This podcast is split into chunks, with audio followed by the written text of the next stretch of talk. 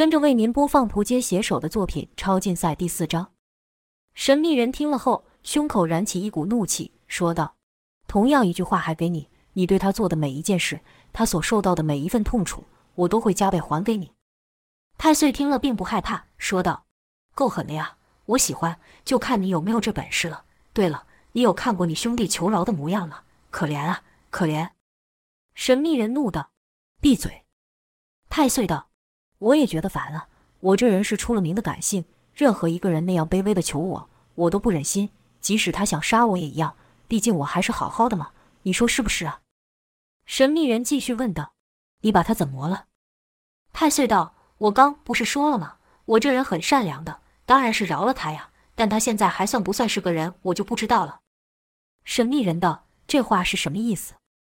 太岁并不回答，继续说道：“说起来也多亏了你们。”要不是你兄弟实行你口中的正义，搞得大家提心吊胆，这些老狐狸才不会来这里。这下好了，一次把他们都给解决了。你们算是帮了我一个大忙。我这人恩怨分明，又最喜欢人才。以你们的身手，如果愿意归顺我，要多少钱都不是问题。神秘人道：“你还是留着替自己准备棺材比较实际。”第二次被拒绝，太岁也有点不爽了，说道：“对了。”你们还记得那人神志不清的时候，还一直嘟嘟囔囔什么吗？这话太岁是对他左右那一高一矮的保镖说的，可他并没有要他们回答的意思。就听太岁说道：“啊，我想起来了，他说项武会帮我报仇，你该不会这么巧，就叫做项武吧？”神秘人听到此，已经愤怒到将拳头握得不能再紧，因为他就是项武。太岁既然知道他的名字，就足以证实他的兄弟受到多大的折磨。尽管对方火力强大，可此时的项武一心想为兄弟报仇，便冲了出去，将倒在地上的人当作人肉盾牌。太岁喊道：“打！把他给我往死里打！”就看人肉盾牌突然朝太岁飞去，在要撞到太岁前，高矮两保镖立刻出手，一人一掌就将人肉盾牌给拍了碎。再看前面，项武不见了。太岁道：“人呢？人呢？”话刚说完。两个手下瞬间倒了下来，保镖赶忙扶太岁离开桌子，叫道：“他躲在桌子下。”枪声响起，好几个手下都痛叫了出声，并倒下，跟着桌子被整个翻起，朝太岁等人飞去。高保镖一拳朝桌子打去，就听“砰”的一声响，那张近百斤的圆木桌被打裂了开。这下可看到项武，也只看到项武，因为其他的手下都被项武给解决掉了。正常人要看到项武如此厉害，都会被吓到。但太岁与那两个保镖不是正常人。就听啪啪的拍手声响起，这时候太岁居然还有心情鼓掌，并说道：“确实比之前那个厉害一些，这样就可以卖更高的价钱了。”项武没听懂太岁在说什么，他现在也没时间让他去琢磨了，因为那两个保镖因为朝他攻来了。这高的浑身肌肉，每一拳都带着风声；那矮的则完全不同。出手一点声音也没有，手指却像刀子一样锐利，被他抓到的东西都被割裂。项武闪过两人击招后，高保镖大吼一声，猛然击出一拳。这拳的速度突然提升好几倍，可依旧被项武给闪过。不妙的是，高个这拳打到墙上，不但把墙给打破，连带喷出无数的碎屑。项武及时闭上眼，可腿上一痛，被那矮个给伤了，连忙后退。莫等睁开眼，就感到劲风迎面。高个威力十足的拳头又朝他打来了，向武喝道：“真以为我怕你吗？”跟着也朝对方打出一拳。高个心想：“找死！我这拳在格斗场上还没有人能接得住，就算对手是熊，我都能打得死。”两拳相碰，就听一人发出了哀嚎，败的人是高个。就看他的手整个变形了。再看向武，他的拳并没有像高个一样整个打出，而是只打出一半。可高个败了，矮个还在。矮个的进攻比高个更为刁钻，但没了高个替他掩护，他的行动就没这么难捕捉了。项武此时已能睁眼，就看矮个不断朝他下盘进招，速度极快，好像镰刀一样。项武避开几爪后，一脚踢向矮个，这一脚比矮个的速度更快，把矮个踢得翻了过去，说道：“猫爪！”矮个怒道：“敢瞧不起我！”又冲上去，这次连爪都没碰到项武，就被踢中了。就听一声闷响，矮个整个人踢飞了起来。项武对这些恶人可没有任何的同情，他知道他们做过哪些事，即便让他们死十次都不够赎罪。项武没有放过矮个，一记重拳朝身在半空的矮个打去，砰的一声响，矮个整个人撞向高个，两人倒在了一块。跟着项武就对太岁说道：“轮到你了。”太岁还是没有露出一点害怕的样子，这让项武觉得有点奇怪。可转念一想，这些人本来就不正常。太岁对他两个保镖说道：“啧啧啧，我花这么多钱请你们两个，可不是让你们来休息的。”说着，拿出注射器打到两人身上，说道：“起来，精神点，好戏才要开始呢。”就看高矮两人出现剧烈的颤抖，身上的筋都爆了出来，皮肤也开始变色，是愈来愈蓝。项武看到这景象也是惊讶，说道：“你对他们做了什么？”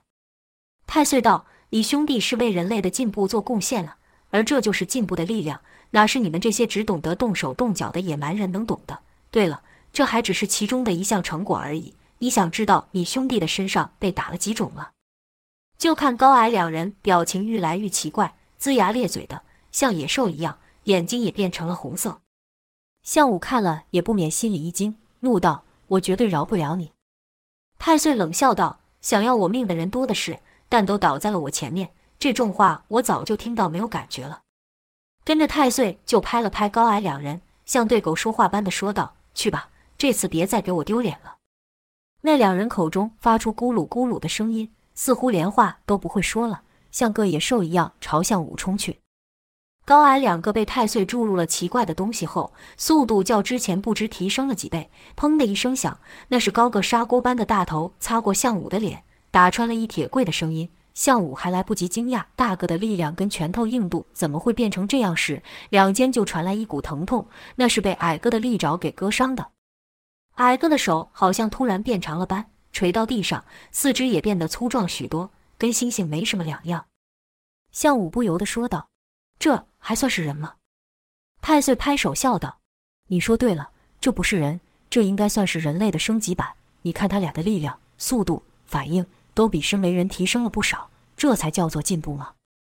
项武想到太岁所说的话，他的兄弟也变成了这样，不由得心里一阵难过。可很快的，这难过就化成愤怒，说道：“你们几个果然该死！”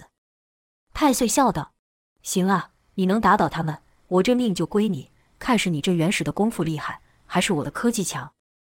太岁说话的时候，高矮两人是一动也不动，只是盯着项武大喘气。项武心想，看来他们的身体也受到很大的负担，说不定时间一长，他们便承受不住这暴涨的力量，自己倒下。当下拿定了拖延时间的打算。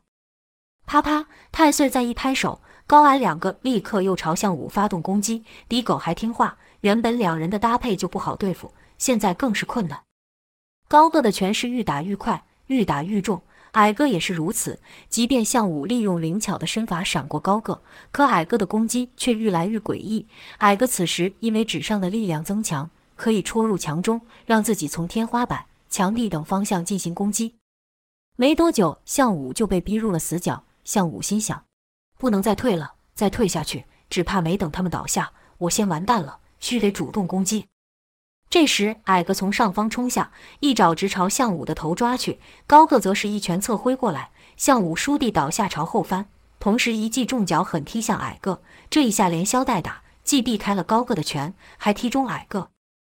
可矮个中腿后似乎没有感觉，撞到墙壁后立刻又朝向武攻来。向武没预料到会这样，擦的一下，腰上被划出五道血痕。俩人可不会给项武一点喘息的机会。就在项武因伤而分神的时候，高个拳头已然打到。眼看项武就要败下，太岁忍不住说道：“如何呀？是不是有一种绝望的感觉？在科技的面前，哈哈哈！”太岁正得意的时候，一个身影朝他飞来，居然是高个。太岁身手也甚是敏捷，立刻朝旁一跃避开，纳闷道：“这是怎么一回事？”再看项武，全身好似没有用力般，动作也缓慢的很，一手上翻，一手朝下，气场与刚才完全不一样。这下换太岁问道：“你做了什么？”项武道：“这就是你瞧不起的东西。”原来项武见高矮两个，每次攻击都使出全力，便用以柔克刚的招式对付。刚才高个之所以会重摔出去，就是自己力量给带的。可高个也和矮个一样，似乎感受不到疼痛。刚才那一摔，头都撞到了铁器上，可还是快速的站了起来。太岁这才又乐了，说道：“就是这样，你看到没？他们简直堪称完美。”与太岁说话的同时，项武与矮哥的交手没有停下。矮哥的速度极快，快到连项武也快捕捉不到，已经制动也要制得到动。项武这招显然对矮哥不管用，身上的伤口是愈来愈多。可他注意到矮哥也在流血，这就让项武感到不解了。又中了几爪后，项武摸清了矮哥进攻的方向。矮哥的速度虽然较之前提升不少，但进攻的方式却变得简单许多。项武心想，可不能再等他出手后才出招，必须比他早出手。项武此时已经能预测到矮哥会从哪个方向攻来，便事先朝那方向用力踢出一掌。矮哥果然没有闪避，好像自己朝项武那掌撞去一样。就听一声闷响，矮哥重倒在了地上，头部扭曲。项武这才看到矮哥的眼睛在流血。项武心想：我猜的果然不错，他们这种状态无法持续太久。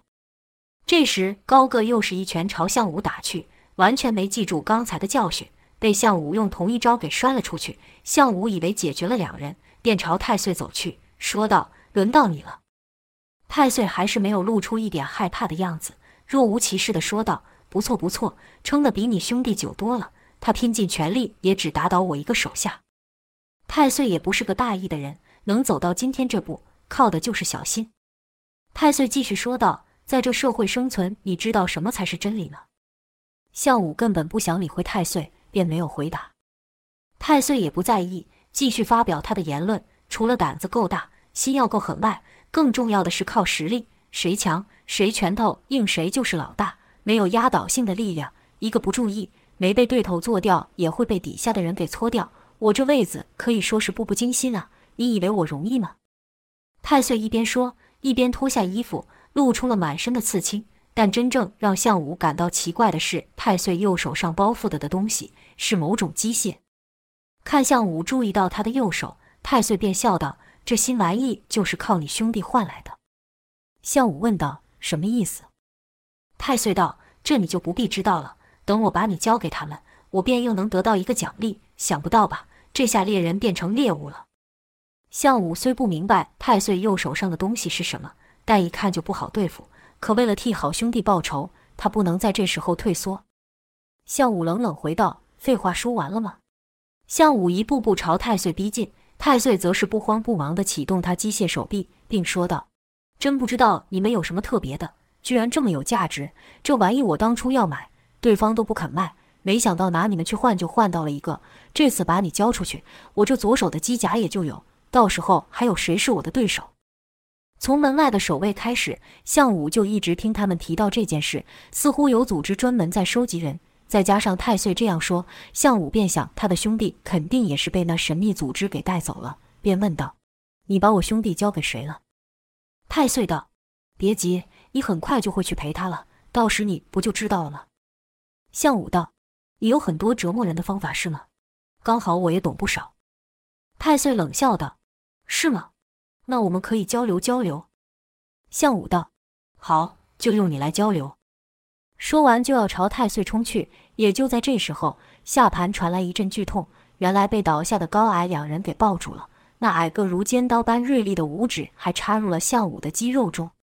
这一下，项武还真没想到，不由得低头去看。这一看让他也吓了一跳，高矮两人所受的伤并没有复原，两人的眼睛已经红到连瞳孔都看不到了。似乎是瞎了，矮个的头还是呈现怪异的扭曲状，高的一地因为之前项武那一拳给打的骨折，其他地方也因为刚才被项武重摔出去而凹陷。可他们依旧执行太岁的命令，力量还较之前更大，使项武一时间也无法摆脱。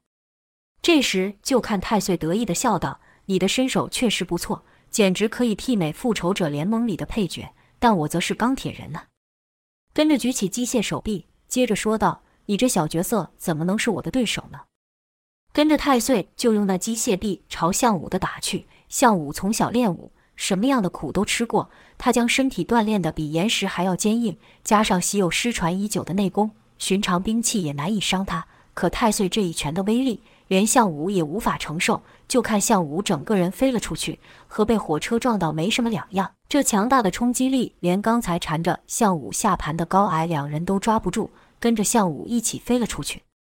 向武于快要倒地时，使出了卸力之法，部分的力量就卸到了高矮两人身上。这下那两人可真的无法再起来了。可向武终究承受了大部分的力量，是口喷热血，视线也变得有些模糊。太岁则是踏着轻快的小舞步朝自己走来，笑道：“如何？和我说说你的感想。我这手臂厉不厉害？看来这场比赛是我赢了呢。话说，要练成像你这样，要花多久时间？十年？二十年？真傻呀！我启动这机甲的时间连五秒都不到。”你还不承认你蠢吗？这就是科技的力量。项武一边挣扎的站起来，一边骂道：“我还没倒，我一定会帮我兄弟报仇。”话还没说完，就听“砰”的一声爆响，太岁又用那机械手臂朝项武打去。这一拳把项武从地上打到天花板，又重摔下来。太岁一脚踩在项武的头上，一边嘲笑道：“你说什么？大声点，我听不见了。”项武感觉全身的骨头都散了。连动一指之力都没有，此刻只能任由太岁摆布。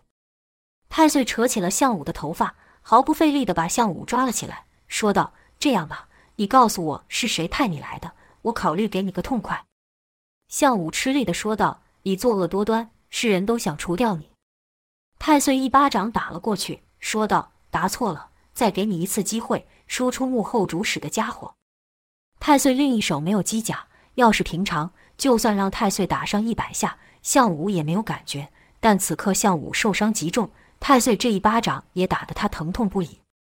项武说道：“好，好，我说。”太岁点了点头，说道：“这样就对了，早点说出来不就好了吗？你省事，我也省事，何必非要搞成这样子呢？你看这到处都是血，搞得这么脏，何必呢？”就看向武的嘴唇微动，但声音实在过于小声，太岁根本没听到。便又问道：“你说什么？”向武又说了一次，但声音还太小。太岁道：“真是没用，连话都不清楚了。”可太岁实在太想知道到底是谁派他们来行刺，便将耳朵凑了过去。项武说道：“你妈叫我来的。”太岁听了大怒，骂道：“我去你的！”跟着手用力一挥，把项武压了下去，力道之重，连地板都凹了。跟着就看太岁绕着项武焦躁地走着，喃喃道。嘴硬是吧？居然敢消遣我！大家都知道我最爱的人就是我妈了，每年母亲节我都会陪着她。这次太岁可真是气炸了，一时间不知道说什么，一直重复道：“谁都不能拿我妈开玩笑，谁都不行，敢对她不好，亲爹我都不放过，找死！”说着便朝地上奄奄一息的项武打去。项武不怕，他知道他失败后还有人会来收拾太岁，实行正义。只是可惜，这人不是他。可在太岁那拳要打到项武的时候，却硬生生停住了，贴在项武的脸上。因为太岁看到了项武那不怕死的表情。太岁突然态度大转，说道：“差点上了你的当，你可不能就这样死了，这样我多亏呀！我还得拿你去换另一只手臂呢，哪能让你这么简单就死了呢？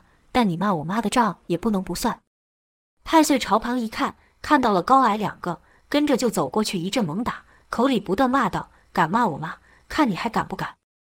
这几拳打得整个屋子都在晃动。抒发完后，太岁又恢复了笑脸，对项武说道：“别看我这样，我真的是很孝顺的。他们两个办事不利，留着也没用。至于你呢，我也不知道会如何了。”跟着就抓起项武的头朝地上一撞，项武顿时晕了过去。